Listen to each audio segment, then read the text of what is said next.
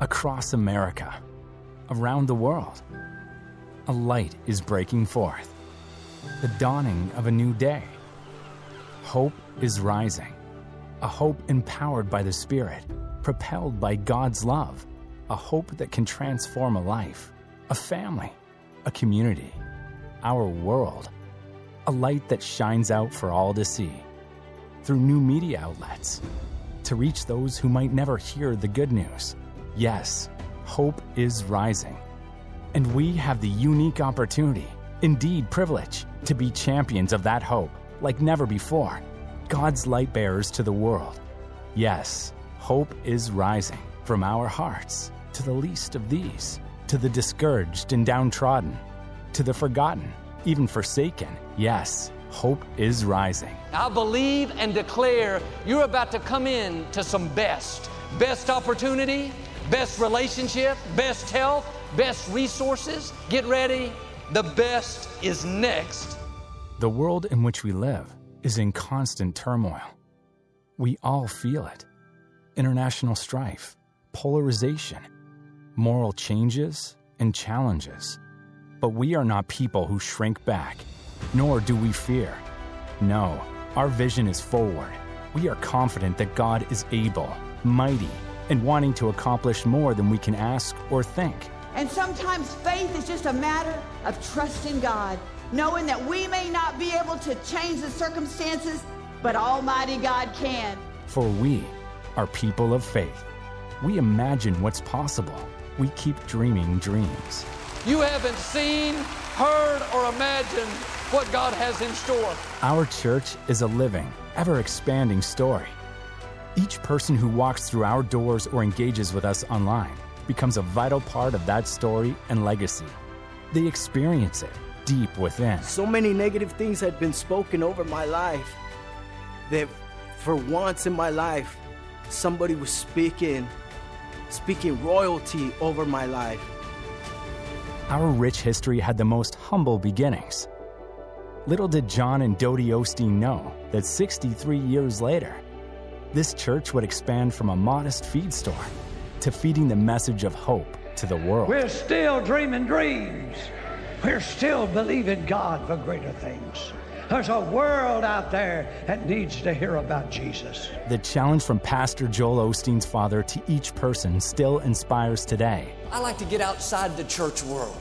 I, my goal is to reach people that weren't raised in church like me. Somebody that's just flipping through the channel. Deer went out and hit the vehicle and went into an 18 wheeler head on. Next thing I know, I woke up in the hospital to a reality where this right arm was almost severed. Both of these legs were crushed from the knees down. So I started looking at TV, um, and then I found Joel. He said, Your life's not over. If your life was over, that semi would have killed you.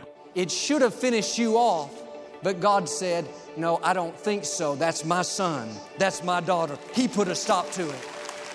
That 18 wheeler should have finished me off, but God stopped the truck. And, um, and I said, Okay, okay, Father. I'm ready to go. Let's do what we need to do and finish this journey. I feel that in a lot of ways you've helped me make God simple again, have brought me back to the faith of my childhood. I can't be a panic ridden, anxiety ridden person who's full of fear. He needs my strength. And I turned on the radio, and Joel was just starting his sermon. You're in a tough season. The medical report wasn't good. You should be stressed, worried. Instead, God, I trust you. You said you would restore health back into me. That was God. God put that in my life. God has given Joel such a connection with people. It's almost as if he's giving him a key to their heart. When he speaks to them, I hear it time and time again. He's speaking just to me. Right now, we have expanded opportunities that we've never seen before. Opportunities that Joel likes to say. If it doesn't scare me, it's not big enough. And this indeed is a bold faith adventure. Jesus said to go into all the world and proclaim the good news. Today, that message is amplified and multiplied. Never in the history of ministry and church has there been more opportunity for the message of hope to be shared. Downloaded, watched, clicked on, listened to, streamed, embraced. Our ministry is in a unique and favored position, indeed, has been chosen to use every media possible to touch people around the world. You know, when I was a six year old boy, I remember vividly my dad up there talking to 90 people about making an impact in the world for Jesus.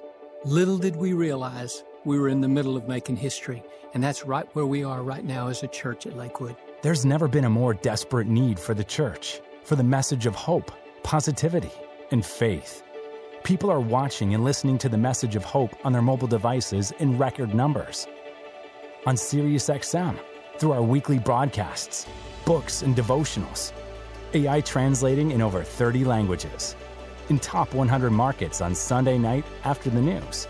They began to change network programming, open up this time right after the late night news on Sunday night, and we began to see God do things that really were unprecedented. I've never seen it in my experience.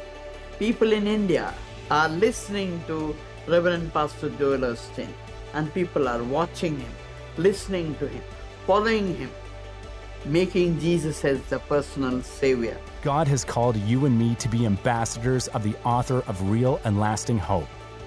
Let's together seize the moment. Your love, support, and prayers are essential to offer hope and light to the lost in our nation and around the world. God is calling us to greater things.